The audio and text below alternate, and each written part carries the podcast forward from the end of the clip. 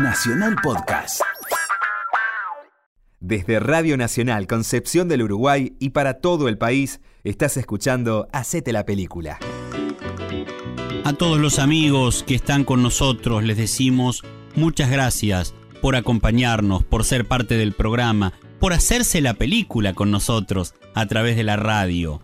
Eh, vamos a hablar de la única heredera en Los Hermanos y Detectives, con todos los compañeros que forman parte de nuestro equipo, por supuesto, en una nueva semana, en un nuevo encuentro, en un nuevo contacto, con nuestro operador técnico que se llama Rubén Teco Noir, Rubén Alcides. Una vez me preguntaron por qué Teco. Bueno, es su eh, apodo desde hace no sé cuántos, muchísimos años. Se llama Rubén Alcides Noir. Para nosotros, el Teco es nuestro operador y operador del proyecto Imaginarte desde hace tantísimo tiempo, desde que hemos comenzado con esta aventura de las pelis por la radio y después con nuestras propias audiodescripciones. María José de Lorenzi es quien produce el programa y quien además ha tenido la idea y ha propuesto que este programa nuestro pueda formar parte de la grilla de la Radio Nacional en su cadena federal para todo el país. Y Fabián Galarraga quien tiene el gusto de la conversación con ustedes poniéndonos en camino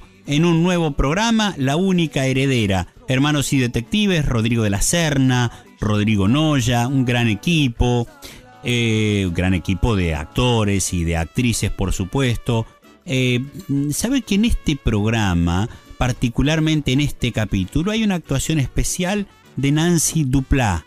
Así que a ella también la vamos a escuchar, porque en este caso la vamos a escuchar o la vamos a mirar imaginariamente desde, el, la propia, desde su propia voz y desde la construcción de la descripción en este capítulo que se llama La única heredera, que por supuesto conlleva un caso policial que tendrán que descubrir, desanudar los hermanos y detectives. Aquí está la primera parte por Nacional, para toda la Argentina. Hacete la película. Hacete la película. Otoño, un portón de rejas es la entrada a una gran mansión. Un anciano duerme monitoreado con sondas y otros equipos médicos.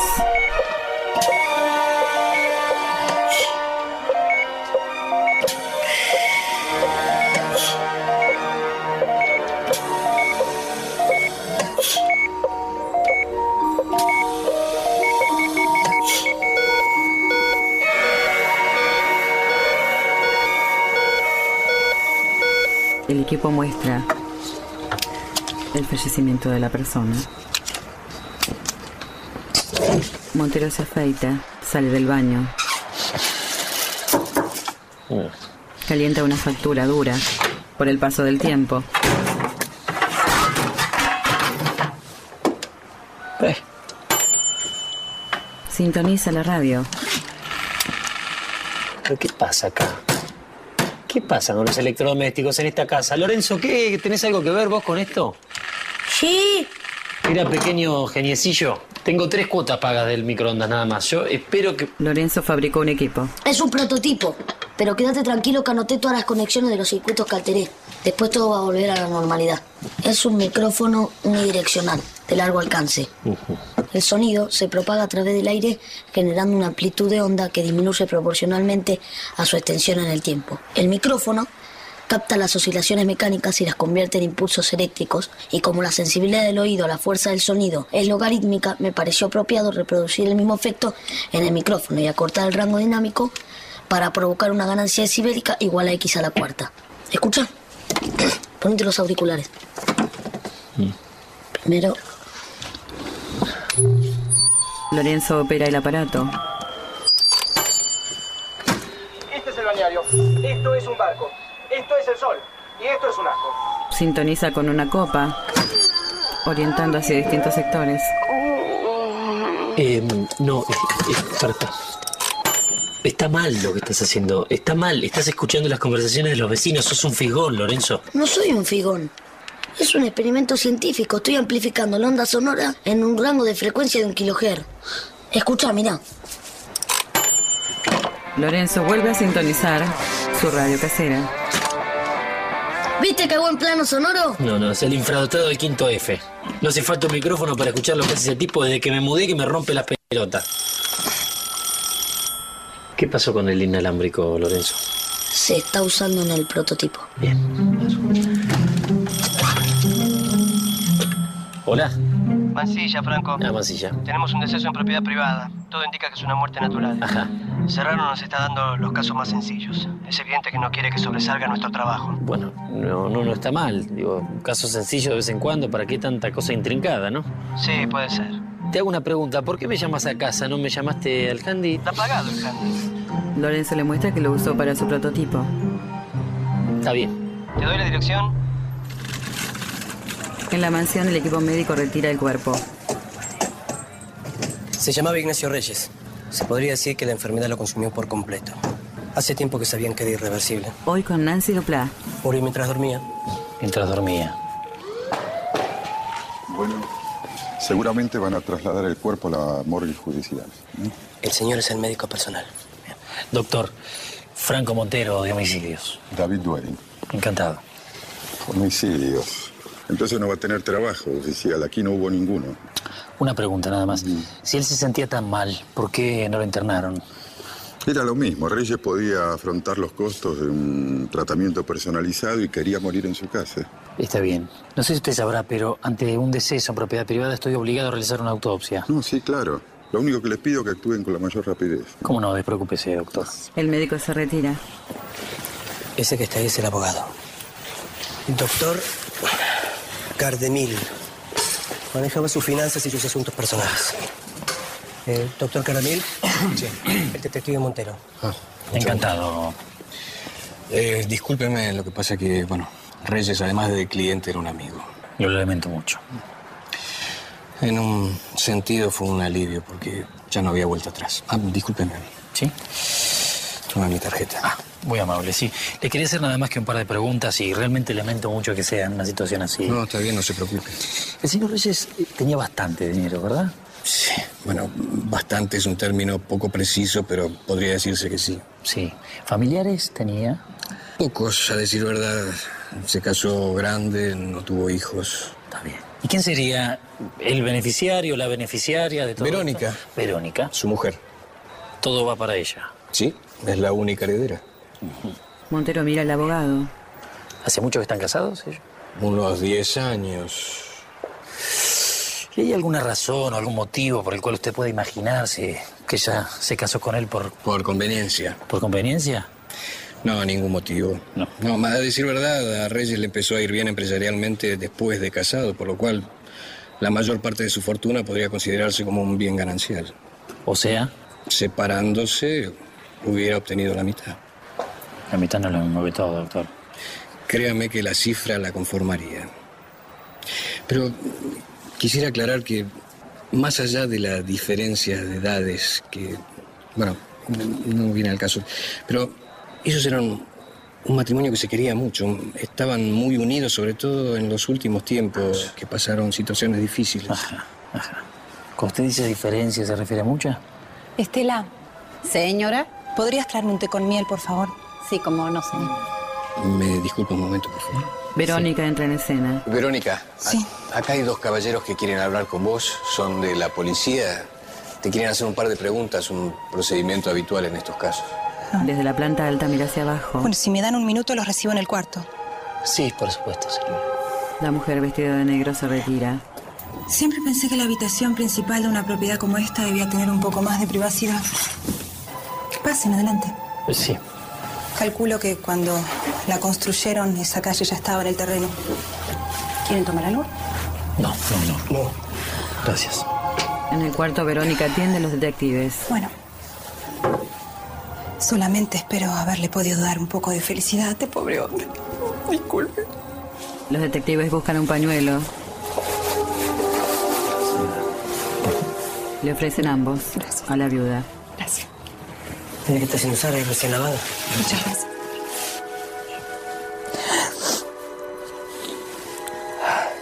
Son solo unas pavadas que la quiero molestar, señor. Está bien. Tengo entendido que la empleada doméstica encontró el cuerpo, ¿verdad? Sí. Sí, sí, yo fui corriendo a verlo. No dio más el pobre. Bueno, mire, no, no, no queremos molestarla, señora. ¿no? Muchas gracias. Debe haber vivido meses muy amargados. Sí. No hay necesidad de hurgar en su vida. Muchas gracias. Verónica se para frente al espejo. Solo una cosa nada más, señora. Sí, dígame. Según escuché abajo, usted y su marido vivieron momentos muy difíciles últimamente. ¿Podría saber qué tipo de momentos, señora? No lo entiendo. Si no entiendo mal, a ustedes les pasó algo. Algo que la perturbó. Usted se refiere al secuestro. ¿Lo secuestraron? A mí me secuestraron. Estuve un mes encerrada en una villa. Perdón. ¿Todo bien, Verónica? Sí. Un hombre de suéter tejido interrumpe. ¿Necesitas algo? No, ya bajo. Se aleja. En ese momento mi marido decidió no hacer la denuncia. Se andaba diciendo en los diarios que los secuestros eran organizados por bandas mixtas. Así que pagó el rescate y gracias a Dios salió todo bien. Bebe. Me imagino que no van a andar hurgando en eso ahora, ¿no? No, no, no, no, Bueno, por ahora. Gracias. Tengo los resultados de la autopsia. Vengo de hablar con el forense. En el bar, Bueno, no había nada fuera de lo normal. El cuerpo no tenía heridas, ni rastros de ninguna sustancia extraña. No lo dispararon, no lo asfixiaron, no lo envenenaron.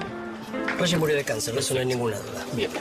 ya retiraron el cuerpo, mañana lo entierran. Pero el secuestro le dejó secuelas a esta mina. Le golpearon la cabeza, más precisamente en el parietal. Mancilla muestra fotografías de Verónica golpeada. Eh, Sufrió de pérdida de memoria, mareos y hasta hace poco manías persecutorias. Fui hasta su obra social y traje una copia de todos los tratamientos que se hizo hasta ahora.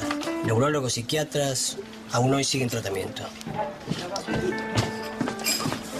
Me hizo verme ese miedo. Claro, bombón. Mira, acá Marcela se acerca. ¿Vas a querer algo? Sí, un café bombón.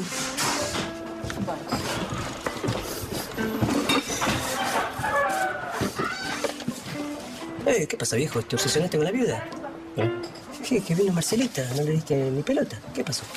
Esta mujer está asustada. ¿eh? Está ocultando algo. ¿Lo viste cómo se puso cuando entró el tipo ese a la habitación? Ese tipo tiene nombre. ¿Sí? Juan Villazán, cirujano plástico. Bajé este artículo del Google.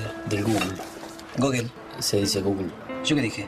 Google. Mancilla muestra las fotos del cirujano. El caso. Vamos por el caso. Eh, tiene una clínica en Martínez. Eh, funcionó bien durante una década, pero desde hace tres o cuatro años tiene problemas financieros. Deudas, pedidos de quiebra, figura todo en el veraz. Fue muy amigo de Reyes desde su juventud. Le dio una lista de sus llamados a una compañía celular. Tengo un amigo ahí. ¿Qué te dijo? Que en los últimos tres meses hizo más de 150 llamados a este número. ¿De quién es? Es el número de Verónica Peláez de Reyes. ¿Eran amantes? Hasta por ahí tuvo algo que ver con el secuestro el tipo este. ¿eh? Lo estará extorsionando. Mancilla mira a Marcela trabajando en la mesa de al Hacía lado. un truco, Montero. ¿Eh? Lo hacíamos con la moza del secundario, Jessica se llamaba. Agarras unas servilletas, haces un bollito y con mucho disimulo lo tiras al suelo. Mientras arroja el papel, Con la moza se agachara se acerca al subcomisario. y nos exhibirá toda la longitud de sus maravillosas piernas. Eh, se están buscando, Mancilla. ¿Cómo andas, Sur? Sos un mago, Mancilla. Disculpame, ¿no? Pero es el mejor calificativo que encontré para vos. Gracias, señora, tranquilo, no me voy a ofender. A veces que nos marcan los errores nos duele, pero sin duda nos ayuda a crecer. Toma, Marcelita. Muchas gracias, ¿eh? Qué caballero que estaba observando. Ah, Montero. Encontré un memo sobre mi escritorio donde pedís una camioneta con vidrio polarizado, equipada con un sistema de escucha, ¿puede ser? Sí, que estamos justamente con el caso Reyes. No, pues sin embargo la autopsia no dio ningún resultado extraño. Sí, pero con todo respeto, nos pareció un poco apresurado cerrar el caso con Mancilla acá. Hay algunos cabos sueltos y nos encantaría poder seguir investigando. Digo, siempre y cuando, por supuesto, usted nos dé todo su apoyo, ¿no es cierto? Serrano se aleja en el cementerio. Ignacio. Un día tan especial como el de hoy, los invito a poder darle nuestro sentimiento y condolencias a la Un viuda grupo de personas en este momento despide el cuerpo de Reyes. en su corazón. Desde un automóvil, Montero y Mancilla escuchan, observan. Che, que bien se escucha esto, ¿eh? ¿Viste? Y eso que lo hice con componentes de baja calidad. Lorenzo desde el asiento trasero monitorea también la escena.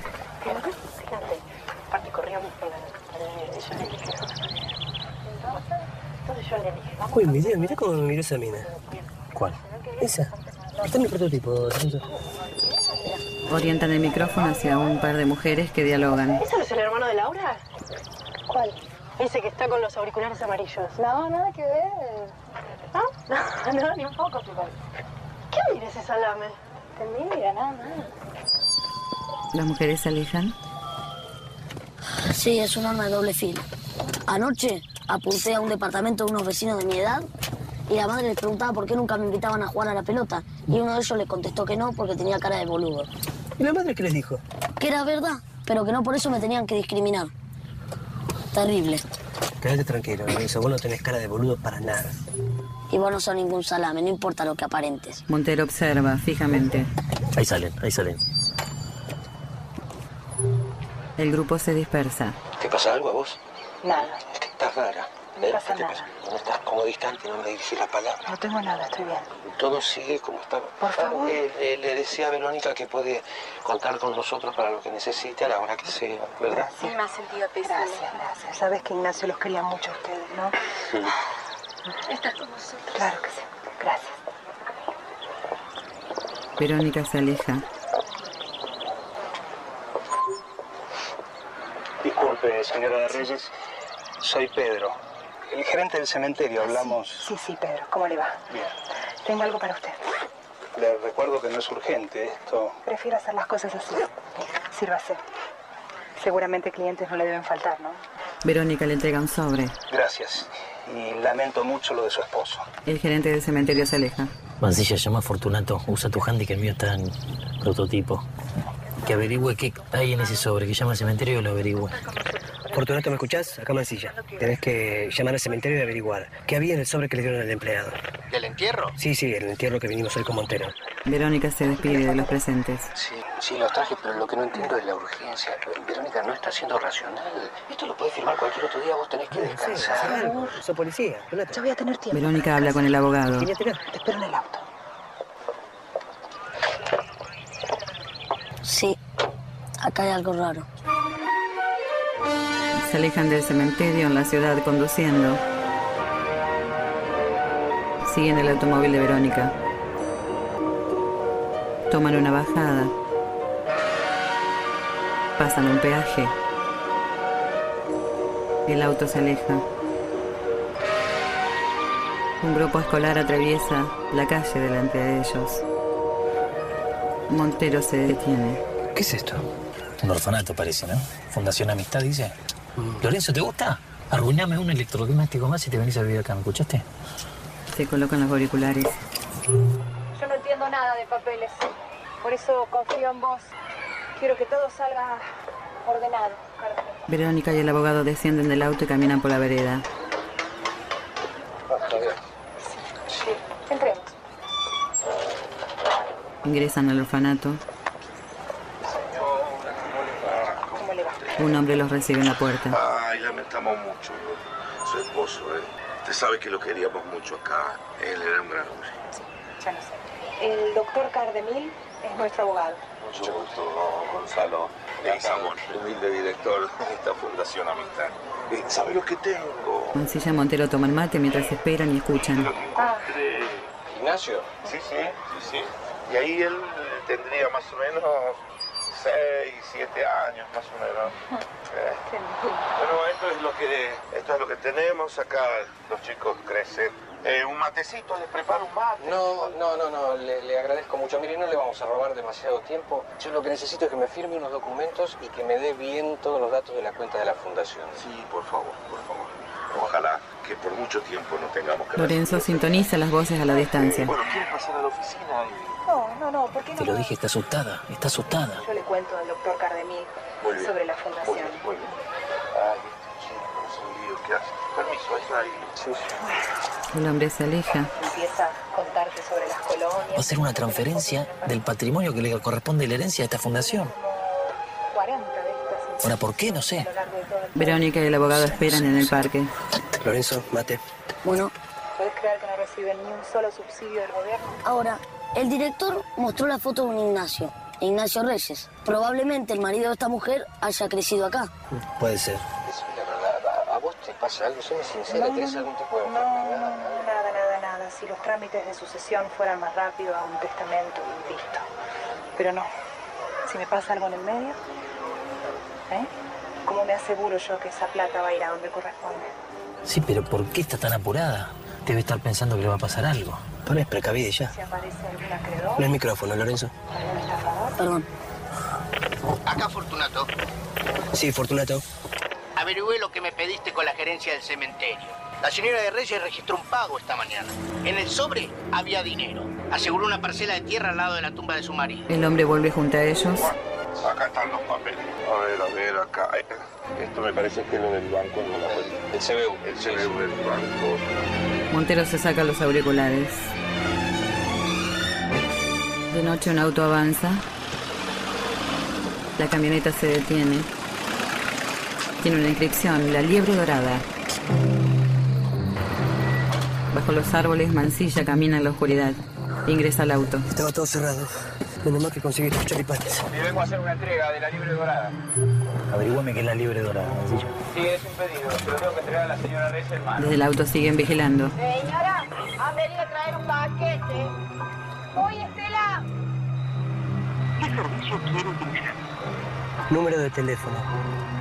Por favor, La camioneta ingresa a la mansión. Ciudad de Buenos Aires. ¿Cuál es el nombre y apellido, por La liebre dorada. ¿Y conoce la calle con Hola, buenas noches, señora. Verónica sale al encuentro. No la sé. No sé por qué carajo no ponen un ser humano del otro lado. Firma un recibo. Esto es insoportable. que lo abramos juntos? Le entregan una caja. Aguarde muy bien. Claro, tarda más la máquina, te cobran más. Mi número de teléfono es Eh, ¿Sabes qué? Puedes tomarte la noche libre porque no te voy a necesitar. Desde el auto vigilan. Qué fantástico. Me voy a la casa de mi hermano. La puta se... No lo puedo creer. Pobrecito. ¿Qué pasó? No, se cortó. Poner en contacto el auto. Sí. Montero observa. La mucama ya no está. Verónica apaga las luces. Camina por la casa hasta una habitación iluminada. Se para frente a la ventana. Abre la caja. Mira adentro. La empleada se retira. Verónica se desviste frente a la ventana. Apuntale a ella, apuntale. Se coloca una bata. Ingresa al cuarto de baño. Toma un teléfono. Hola. Bien. Escúchame, quiero hablar con vos. No, personalmente quiero hablar.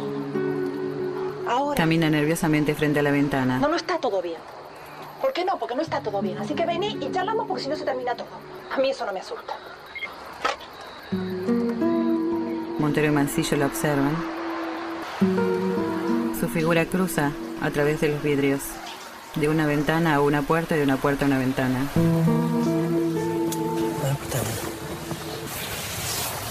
A ver, Mancilla, préstame los binoculares. ¿Qué quiere ver usted? A la señorita. ¿A la señorita desnuda? ¿Y a quién estamos investigando? De ninguna manera, Lorenzo. Por favor, dale. Déjame verla, por favor. Silencio. Y vos, Mancilla, dame los binoculares que acá el que está a cargo soy yo, por favor. Montero mira la figura de Verónica a través de la ventana. A ver, Mancilla, préstame el celular. ¿Qué? ¿Qué vas a hacer? Oh, que te lo pago yo, ¿eh? Me chupa bien un huevo eso ahora, perdóname. ¿eh? Gracias. Verónica se toma el rostro.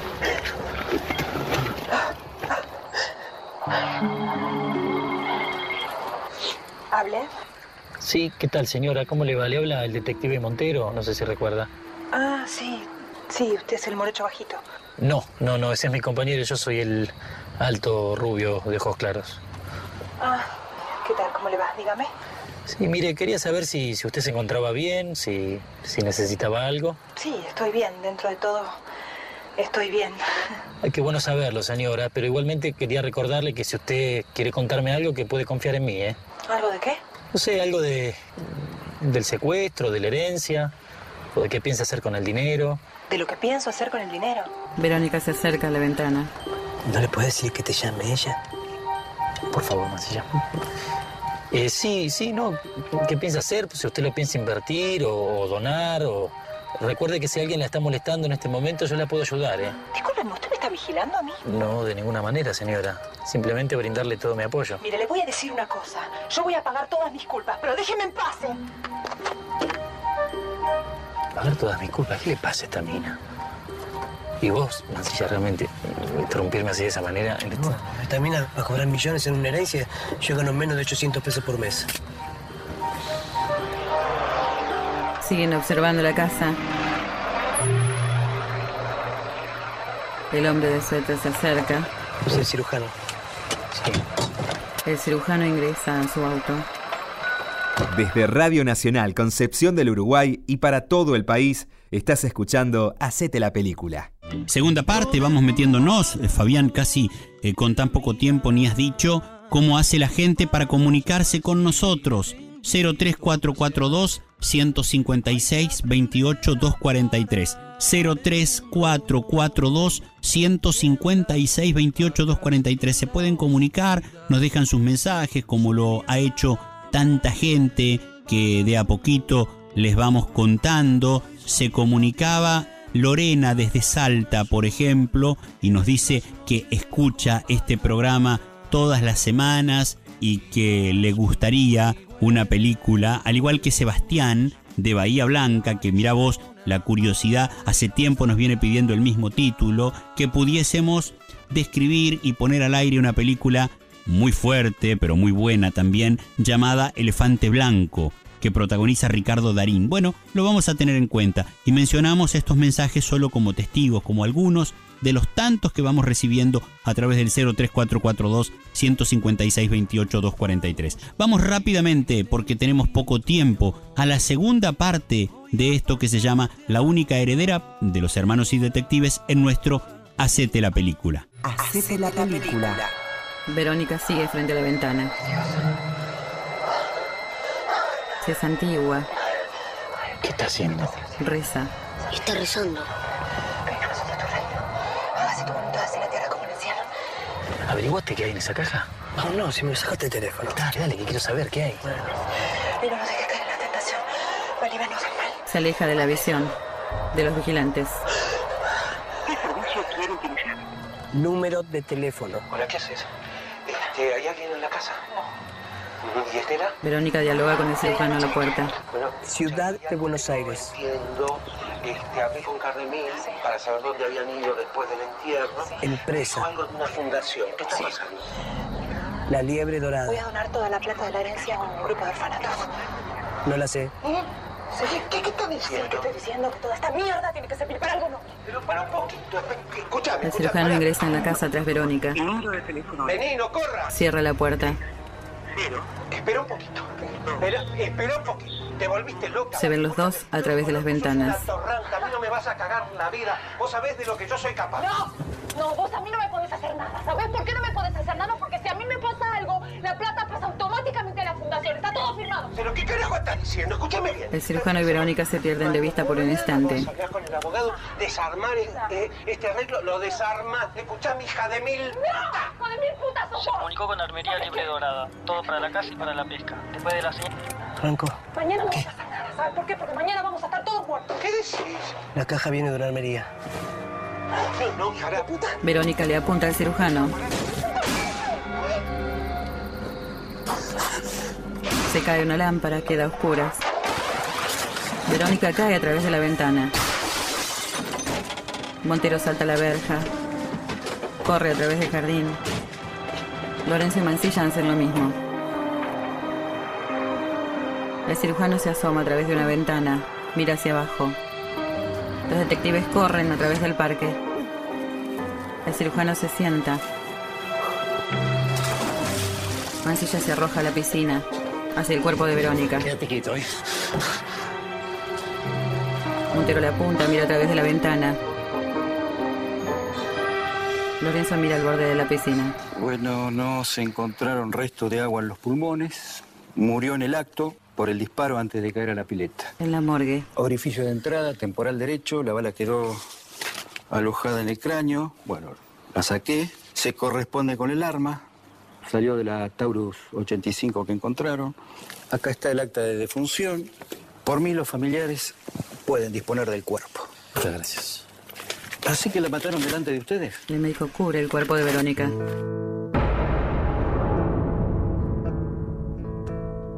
Me resultó raro porque no era mi día libre, ¿me entiendes? Pero Las manos de la muerta colocan un la rosario. verdad que pienso que si yo me hubiera quedado un rato más, no sé. Tranquila, señora. Declara la empleada. Dígame, ¿usted no sabe qué relación había entre Villazán y la señora Verónica? Eran amigos. ¿Amigos eran? Sí, eran amigos. Sumadas las lesiones físicas que tenía la paciente, las secuelas psicológicas eran muy graves. Eh, Yo la estuve tratando desde el secuestro hasta hace muy poco. Eh, Sufría un cuadro depresivo El agudo, eh, psiquiatra de Verónica también declara. con sensación de irrealidad, eh, pérdida momentánea de memoria. ¿Estaba medicada, señor? Eh, Sí, oficial, tomaba Prozac. El día de la entrega ya estaba coordinado desde que ella compró el arma. Sobre el ataúd desparraman pétalos. Hizo los trámites de la licencia, la pagó, todo legal. ¿Y por qué no se la llevó directamente al local? Eligió un ítem de catálogo. No teníamos en stock en ese momento. El cadete de la liebre también declara. preguntó para qué le usar? No, no. Intuí que era para seguridad personal. Una mujer atractiva que vive en provincia. Manejar de noche puede ser peligroso. No la culpo si quería estar cubierta. ¿Y se la dio así nomás? ¿No le pidió requisitos, nada? Tenía los necesarios. Además, mi objetivo es vender mi producto, caballero. Oficial para usted. Cubren el ataúd. No era que ella tuviera miedo de que le pasara algo. Además, yo creo que ella ya había planeado todo esto. Declara el abogado. Por otro lado, yo sabía que Ignacio Reyes era de origen humilde. Lo que desconocía era que hubiera crecido en esta institución. Mm. Y Verónica quería asegurarse que una vez muerta, la totalidad de la herencia fuera de este lugar. Y sí tenía miedo que aparecieran buitres alrededor. Y sí tenía miedo que el dinero no fuese a donde correspondía. ¿Qué clase de buitre, señor? No lo sé.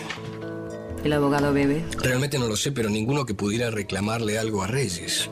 Mire, fue mi único cliente y durante más de 15 años yo manejé sus asuntos, llevé sus cuentas y le puedo asegurar que todos sus números están en orden, que no hay eh, ningún proceso judicial pendiente ni acreedores de ningún tipo. Así que, no sé, pero me parece evidente que este miedo que, que sentía Verónica está relacionado con, con asuntos de ella. ¿Y de Villazán qué me puede decir? Usted sabe que ella intentó matarlo antes de quitarse la vida. ¿Usted se imagina por qué? A decir verdad, no. No lo conozco demasiado. Sí, lo he visto un par de veces en, en reuniones, en algún año nuevo, cuando fue lo del secuestro. Sí sé que hace un par de años le pidió dinero prestado a Reyes. ¿Y se lo dio él? No que yo sepa, no. Ignacio siempre me comentaba sobre lo difícil que es conservar las amistades cuando uno tiene tanto dinero. Pero sé que le ofreció poner a su disposición a todo su equipo financiero para que lo asesorara. Pero aparentemente Villazán quería el efectivo. Montero escucha con atención al abogado. Yo exijo saber en qué condiciones está mi cliente, por qué lo tienen demorado tanto tiempo. No pueden tenerlo demorado así sin ninguna explicación, ¿me entiendes? El señor Villazán ha sido interrogado, nada más. por favor, que tenga un poco de El abogado de Bellacián reclama a Mancilla. Déjame solo. Todo tuyo. ¿Te dijo algo? Nada. No le pregunté tampoco. Montero ingresa a la oficina, donde toman declaración a Villazán. Sí, probablemente en el corto plazo se vaya de acá. Pero tanto usted como yo sabemos que está hasta el cuello, Villazán. ¿Alguna explicación para esta sucesión de hechos lamentables? Debe haber. Villazán fuma. Yo le aseguro que no voy a parar hasta encontrarla. Un cenicero repleto de colillas. Yo sé que algo ocurrió en el episodio del secuestro. Yo sé que usted tenía una relación secreta con Verónica. Sé de sus constantes llamados al celular de ella. Tengo el registro de todas las llamadas. Sé además de sus constantes pedidos de dinero al señor Reyes. Y sé que él se negó sistemáticamente. Intuyo también que algún tipo de plan lo unía a Verónica. Villazán aplasta la colilla. Pero últimamente ella no estuvo muy de acuerdo con continuarlo, ¿no es cierto? ¿Usted la traicionaba a ella? Se toma la frente. ¿Con qué le extorsionaba?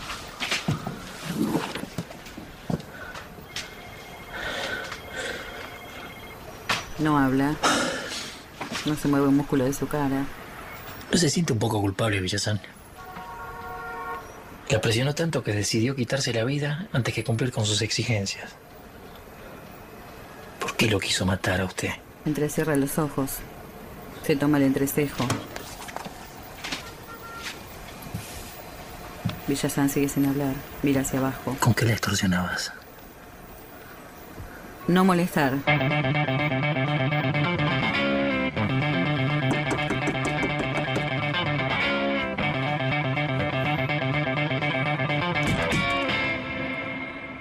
Frente a la mirilla, Lorenzo golpea la puerta F. Mira, no voy a dejar de tocar porque no se me cantan las pelotas.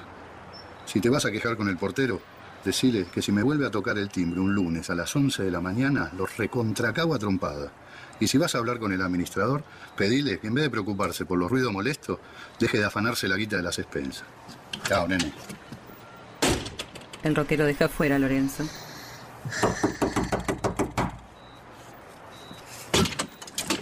¿Pero qué parte de mi discurso no entendiste, pendejito? Mira, tus asuntos con el portero y con el administrador me chupan bien un huevo. En cuanto a tu música, no es mi estilo. Y no soy ningún virtuoso. Si lo fueras, estarías grabando un disco y no discutiendo conmigo. Pero está todo bien, la tolero. Tengo acá la grabación de un caso policial, porque mi hermano trabaja en investigaciones y yo a veces lo ayudo. Creo que puede haber pistas, pero para eso necesito limpiar algunas frecuencias para oír mejor. ¿No tenés un procesador dinámico con el que podamos trabajar un par de horas? Pasa, loco. Gracias. Lorenzo entra a la casa del músico. Mire, Villazán sigue fumando. soy amigo de la familia Reyes desde siempre. Después del secuestro traté de estar cerca para colaborar en lo que pudiera, eso es todo. Amigo de la familia Reyes. Todas las llamadas son al celular de la mujer. ¿Cómo explica eso? Y eh, Ignacio. Ignacio está ca- cada vez más enfermo, no podía dormir. No voy a andar llamando para despertarlo, ¿me entiende? Estaba enfermo. Y mientras tanto usted seducía a la mujer de su mejor amigo, ¿no? Yo no seducía a nadie, vamos. Y de paso, si la relación prosperaba, usted iba a heredar una fortuna. ¿Qué pasa, Villazán? Como no le quiso prestar el dinero, usted trató de vengarse. ¿Eh? ¿Qué me dice? Montero camina. Y una vez que logró conquistar a la mujer, usted la empezó a extorsionar. ¿Qué tenía? ¿Fotos? ¿Qué le pedía? Estás diciendo incoherencias. Ella trató de matarlo, Villazán. ¿Quién es el incoherente? ¿Le va a decir que usted no sabe por qué? ¿Para qué fue a la casa esa noche? ¿Qué pasa? ¿Ella no quiso seguir con el romance? ¿Se dio cuenta que usted la sedujo mientras estaba vulnerable? La, la- la verdad es que no sé de qué me habla, ¿eh? Hoy algo más tremendo todavía. ¿Usted secuestró a la mujer de su mejor amigo, Villazán? Por favor. Montero se acerca, especula. ¿Hay algo más perverso que eso? No le alcanzó con el dinero del rescate. Usted quería toda la fortuna de Reyes. Le hago una pregunta. ¿Usted no se imaginó ni por un segundo que estaba arruinándole la vida a la mujer de su mejor amigo? ¿Que estaba generándole trastornos psicológicos irreversibles? Ella estaba atormentada, tenía sentimientos de culpa. Usted trastornó a la mujer de su mejor amigo. Usted literalmente empujó al suicidio a la mujer de su mejor amigo. ¡Ella no era la mujer de mi mejor amigo! Villazán arroja el cenicero. ¿Cómo? Hace como un año y medio, Ignacio me cuenta lo de su enfermedad. ¿Y de cuánto tiempo hablan? Los médicos no lo quieren decir. Villazán habla. Yo pienso que unos ocho meses, tal vez algo más. Yo sentía que hacía mucho que en esa pareja no se querían. Rememora ni los siquiera hechos. Se tocaban, vivían en habitaciones separadas, se engañaban mutuamente. Hacía rato que no existía nada parecido al amor. Salvo un rato. ¿Le digo a Estela que sirva más té? No, Verónica, gracias. Disculpame, pero ¿cuándo te dejé de pagar? Yo ¿eh? estaba ahorcado. Tenía muchas deudas enormes. Dos hipotecas, un gasto mensual terrible. Sí. Permiso, doctor. Hay una mujer que viene a averiguar por un implante. Dígale que pase. Y de golpe aparece ella. Permiso, doctor. Pase. Gracias. La consulta de Villazán ingresa a una mujer Era rubia. perfecta.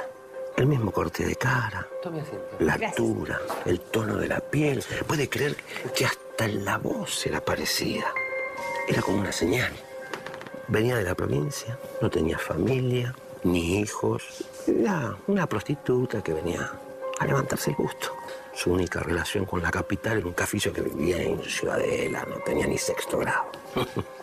Cuidado, cuando le comenté el plan, no se horrorizó, ¿eh? Muestran el quirófano. Claro, usted Este siendo cirujano plástico pudo cambiar los retoques que faltaban. Sí, sí, sí, pero hasta que no estuviera lista la operación, yo no sabía si podía seguir adelante con el plan. Tintura. Villazán transforma a la mujer en Verónica. Usted cambió a la mujer durante el secuestro, Villazán. Yo en otro momento, pero ni hubiera pensado en cometer semejante barbaridad. La idea era la siguiente. Cobrar el dinero del secuestro, yo pagaba todas mis deudas. Después mantenía encerrada a la verdadera Verónica, mientras mi socia se quedaba con Reyes hasta que muriera. Villazán rememoria el secuestro. Con la valerencia nos repartíamos la plata, yo me iba, abandonaba a mi mujer y de lejos llamaba a la policía para que vayan a rescatar a la verdadera Verónica, ¿me entiendes? Yo no soy un asesino. Pero el somnífero funcionó mal. Muestra cómo levantar el capó del auto.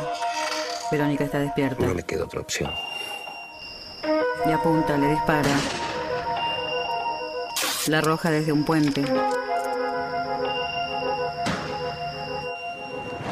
Huye. Ahí está. En un automóvil buscan a Verónica. La impostora espera en la calle. Yo hice bastante bien mi trabajo. No solo como cirujano, ¿no? Verónica. Reyes la Le confunde. enseñé a caminar, le enseñé a comportarse como ella, ¿eh? a hablar como ella. Le mostré fotos de las relaciones, le conté historias. Villazán observa la escena. Por eso los golpes. Por eso la amnesia. Para justificar los posibles futuros errores que iba a cometer haciéndose pasar por Verónica. ¿Y después qué pasó? ¿Qué pasó después?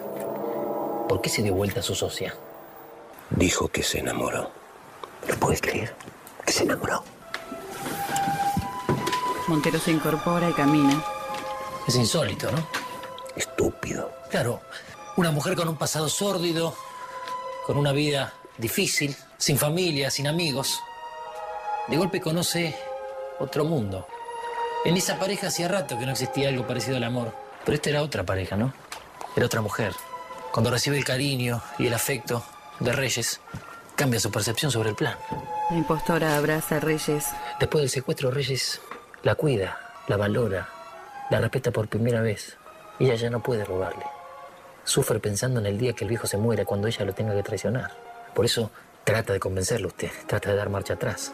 Pero usted, por supuesto, no la escucha. Usted imagina que ella lo que quiere es quedarse con todo el dinero.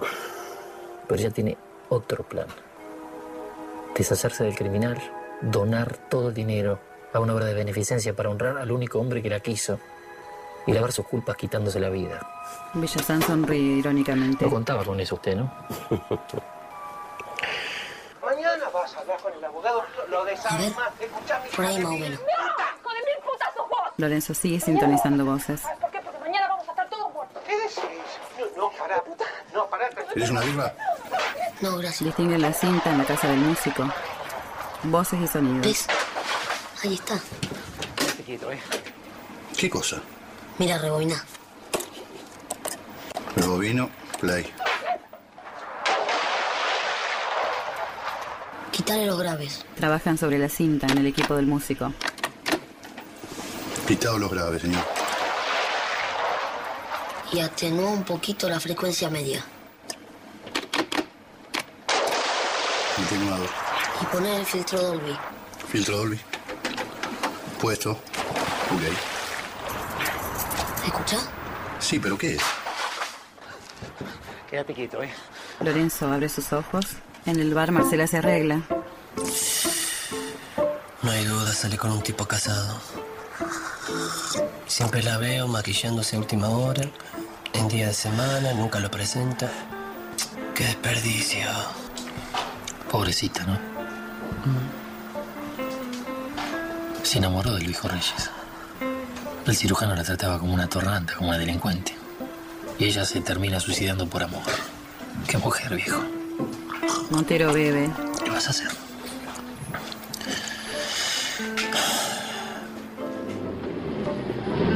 Mancilla y Montero presencian la llegada de una moto. El rockero deja a Lorenzo. A este pibe lo voy a matar. Descienden, se quita el casco. Hola, Marcelita. Te pido una cerveza para mi amigo y un cafecito para mí. Bueno. Lorenzo, vení. Vení acá. ¿Qué estás haciendo acá? Les presento a mi amigo, la avestruz. ¿Cómo te va? El rockero saluda a Montero y Mancilla. Escuchen, estuvimos procesando la cinta de la noche de la mansión y encontramos algo que puede servir. El caso está resuelto, Lorenzo. Villazán confesó todo y la explicación es muy enquilombada. La mujer de Reyes era una impostora. La verdadera Villazán la mató después de secuestrarla. El plan era dividirse la herencia, pero la impostora se enamoró de Reyes y se encargó de que su dinero se usara para un fin noble. ¿Y el tercer hombre quién es? ¿Qué tercer hombre? Hubo alguien más esa noche en la mansión. Escuchen, pone avestruz. Play.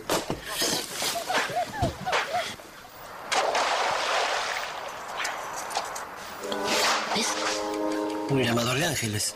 Eso mismo pensé yo, pero de algún lado me resultaba conocido ese sonido. Y escuchen, pone avestruz. Rebobino. Sí. Play. Eh, bueno, ¿quiere pasar a la oficina? No, no, no. ¿Por qué no va a buscar la documentación que yo le cuento al doctor Cardemil Muy bien. sobre la Muy fundación? bien, muy bien. Ay, estos chicos, esos líos que hacen. Permiso, chao. ¿Ves?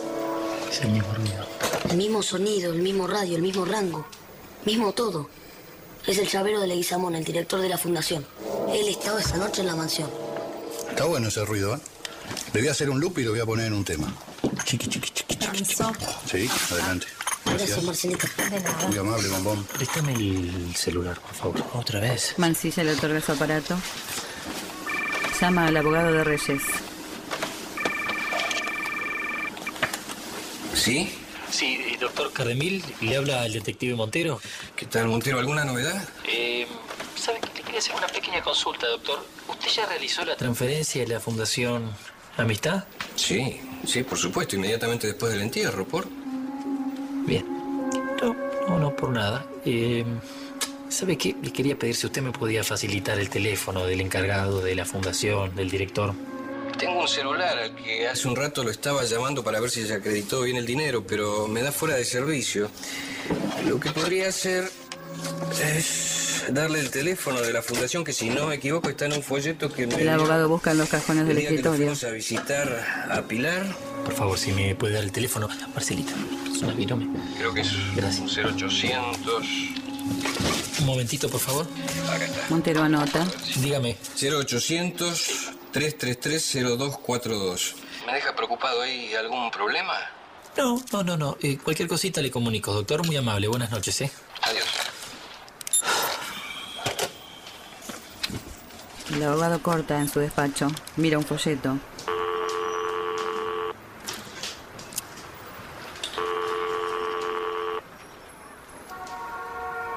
El Noble República, buenas noches. Hola. Hola. Montero cuelga asombrado. ¡Ella no era la mujer de mi mejor amigo! ¿Y quién sería? ¿El beneficiario? Verónica, su mujer. Todo va para ella. Sí. Sí, es la única heredera. Quería sacarse a su socio de encima. Nos lo dio servido en bandeja, Mancilla. Perdón. ¿Todo bien, Verónica? Sí. Montero revive los momentos. La mitad no lo mueve todo, doctor. ¿Te pasa algo a vos? Ataca a vos. Nada. Ella sabía que vamos a estar ahí mirando. Fue todo tan teatral. La palabra. No tengo nada, estoy bien. Nos consiguió la mejor ubicación para ver el espectáculo y todo. Siempre pensé que la habitación principal de una propiedad como esta debía tener un poco más de privacidad. Escúchame, yo te conozco, sos una torranta, a mí no me vas a cagar la vida. ¿Y el tercer hombre quién es? Gonzalo Leguizamón. Encantado ser humilde director de esta fundación Amistad. Su única relación con la capital era un cafillo que vivía en Ciudadela, no tenía ni sexto grado. Quiere que me haga una cirugía. La impostora camina. Dice que si me hago pasar por otra y no le digo nada a nadie, Con un vaso para cada me uno. puedo ganar una fortuna. Y el director del orfanato ¿Qué recibe onda? uno de ellos. Sabía que Ignacio Reyes era de origen humilde. Lo que desconocía era que hubiera crecido en esta institución. Mire lo que encontré. Ignacio. Sí, sí. Y Verónica quería asegurarse que una vez muerta, la totalidad de la herencia fuera a este lugar. Bueno, ¿quieren pasar a la oficina, Evelyn? No, no, no. ¿Por qué no va a buscar la documentación que yo le cuento al doctor Cardemil Muy bien. sobre la fundación? Muy bien, muy bien. Ay, estos chicos, esos líos que hacen. Pero la fundación tiene que existir. El tipo tenía una oficina ahí. La fundación Existe. Ahora, el tipo podría haber estado caminando tranquilamente por el predio con cualquier excusa, pero oficina no tenía. Buenas tardes. ¿Usted estaba por...? Yo soy el plomero y estoy haciendo un relevamiento de la humedad. Muestran al impostor en el interior del orfanato. ¿Y la mujer que enterraron? El entierro del cajón, el disparo. De alguna manera recuperaron el cuerpo de la verdadera Verónica.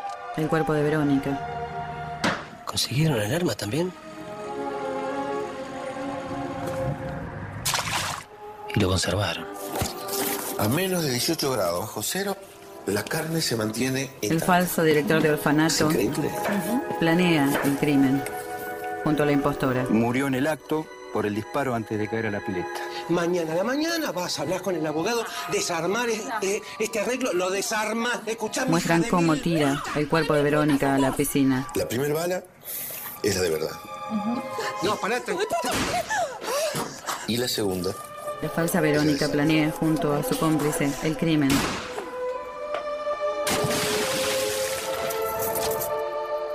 Arrojan el cadáver en la piscina, llegan los detectives.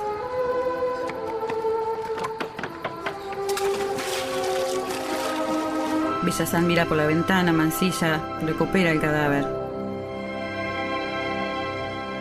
Montero y Mansilla descubren Los recagaron, ¿no? los verdaderos hechos.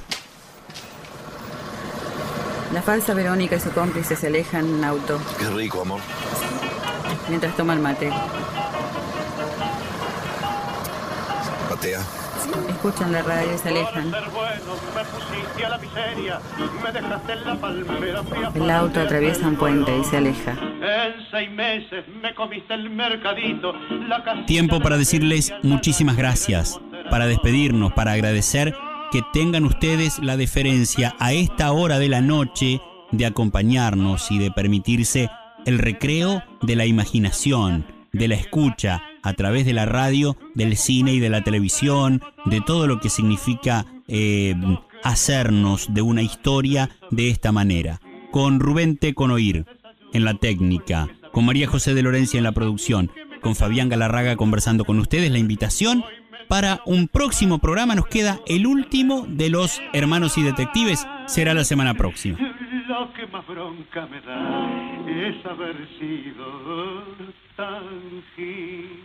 Escuchaste desde Radio Nacional Concepción del Uruguay y para todo el país, hacete la película.